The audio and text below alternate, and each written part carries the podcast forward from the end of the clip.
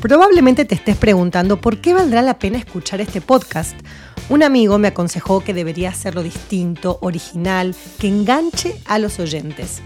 Tendrás que quedarte un poquitito más para saber si lo logré.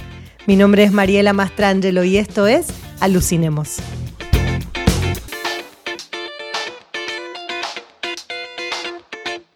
Esta semana cumplió años Tom Hanks y quién no lo ama, es como la Meryl Streep de los hombres. Es un actor que tiene una carrera impecable, amado por la prensa, por todo, bueno, por todo el mundo. Todas las películas o casi todas las películas que hace son muy buenas. Tiene dos premios Oscar, se ganó el primero con Filadelfia, que es un drama muy recomendable y también se ganó su segundo Oscar el año siguiente con Forrest Gump. Y la verdad es que recomendarle películas de Tom Hanks es difícil porque yo creo que casi todo el mundo vio muchas de sus pelis, entonces mm, es una tarea bastante difícil. Pero estuve investigando y me acordé de una película que estoy casi segura que vio muy poquita gente, lamentablemente, y esa es la que les quiero recomendar hoy. Se llamó Extremely Loud and Incredibly Close, que quiere decir tan fuerte, tan cerca. Bueno, no, quiere decir eso. Así se conoció en español, tan fuerte, tan cerca, lo que quiere decir extremadamente fuerte e increíblemente cerca. Esa sería la traducción eh, literal del título. Se estrenó en 2011 10 años después de la caída de las Torres Gemelas. ¿Y por qué les digo esto? Porque, bueno, la trama tiene que ver con eso. Es acerca de un nene de 9 años que vive en New York y que encuentra una llave en el closet de su casa que dejó su papá que falleció en el ataque a las Torres Gemelas. Y entonces el niño se dispone a encontrar qué es lo que abre esa llave y eso, bueno, lo lleva a una aventura por la ciudad de New York. Tom Hanks interpreta al papá, que lo vemos a través de varios flashbacks durante la película, y la mamá la interpreta eh, Sandra Bullock en un, un rol muy poco visto de Sandra, que es menor el rol, pero está muy, muy bien también. Tom Hanks, por supuesto, está increíble, pero lo que quiero recomendarles realmente es la película. Es un film que si bien toma como base el acontecimiento de las Torres Gemelas y el ataque terrorista del 2001, en realidad no es sobre eso la película. Así que si no les interesa mucho ese tema, no se preocupen porque es como la excusa que toma la película para hablar sobre la vida de este nene y lo que recorre, lo que descubre, y es súper, súper emotiva. Prepárense para llorar, si son como yo, van a llorar. Fue uno de esos casos extraños de la academia en donde la película estuvo nominada a mejor film, pero no recibió más nominaciones que esa, ni tampoco ganó. Eh, no sé si se merece un Oscar a mejor película, pero realmente es muy, muy linda. Y para mí fue una sorpresa cuando la vi, eh, porque es un film independiente. Entonces fueron esas pelis que dije, a ver, ¿qué es esto? Y me llevé una sorpresa porque es una excelente película que, como les digo, les repito, creo que muy poca gente eh, vio. De hecho, no, no tuvo tanta repercusión comercial.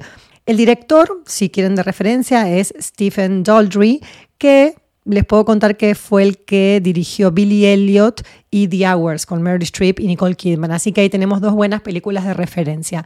Es muy, muy linda esta peli. Recuerden, tan fuerte, tan cerca. Preparen pañuelito porque es para llorar, pero vale la pena. Y otro actor que cumple años esta semana es nada más y nada menos que Harrison Ford. Imagínense qué les puedo recomendar también que no hayan visto casi todos. Bueno, hay algunas que creo que no son de sus más populares y para mí fueron de las mejores. Y no tienen que ver con la acción, que es algo, ni la ciencia ficción, que es un poquito el género donde más se destacó Ford, sino que son de suspenso, incluso hay una de terror. Les voy a recomendar dos primero y se las voy a contar rapidito. Una es Witness o Testigo en Peligro se estrenó en 1985 y es sobre un policía que se infiltra en una comunidad Amish para proteger a un nene que fue testigo de un asesinato y también para encontrar al culpable, obviamente. Bueno, esa peli se ganó un par de Oscars, uno por el guion, así que eso habla bien de la, de la cinta, y está dirigida por Peter Weir. Es bastante viejita, es del 85, pero vale la pena. La otra, que es un poquito así parecida de en el en cuanto al género me refiero, que es de suspenso, se estrenó en 1990, se conoció como Presumed Innocent o se presume inocente, en español se tradujo muy bien, increíblemente. Esta la dirigió Alan Pakula y se trata de un abogado, que es Harrison Ford, que investiga la muerte de un colega y con el correr de los días como que todo se va enredando y resulta que él mismo, sin darse cuenta, parece como que está involucrado. Hasta ahí se las dejo porque es de suspenso, tiene intriga y vale la pena que no sepan mucho si la quieren ver. Sí que se las recomiendo. Pero la que quiero, vamos a decir, la que quiero enfatizar hoy es What Lies Beneath, que se estrenó en el 2000 y estuvo protagonizada, por supuesto, por Harrison Ford con Michelle Pfeiffer. En español se conoció como Revelaciones. Bueno, en fin, sin comentarios.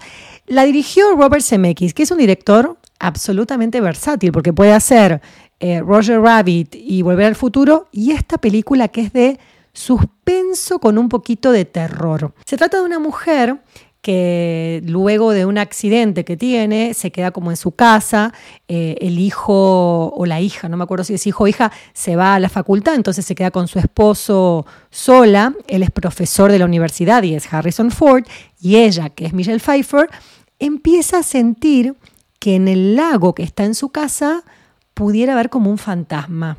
O también piensa que se está volviendo loca. O sea, una de las dos opciones.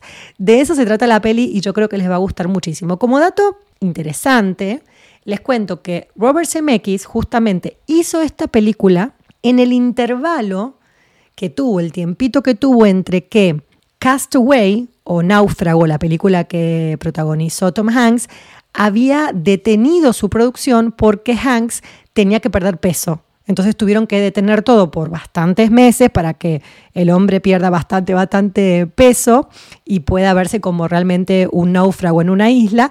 Y en ese interín, en esos meses, él se dedicó a producir este film que les recomiendo nuevamente, yo creo que les va a gustar mucho y que también lo hizo de alguna manera homenajeando un poquito al estilo de las películas de Hitchcock. Así que ahí les dejo varios films que pueden ver en la semana del cumpleaños del gran Tom Hanks y el gran Harrison Ford. Obviamente tienen los otros títulos que ya todos conocemos, pero estas, que seguramente no son tan populares, creo que las van a disfrutar mucho. Me despido hasta la semana que viene cuando tengamos otra entrega de Alucinemos.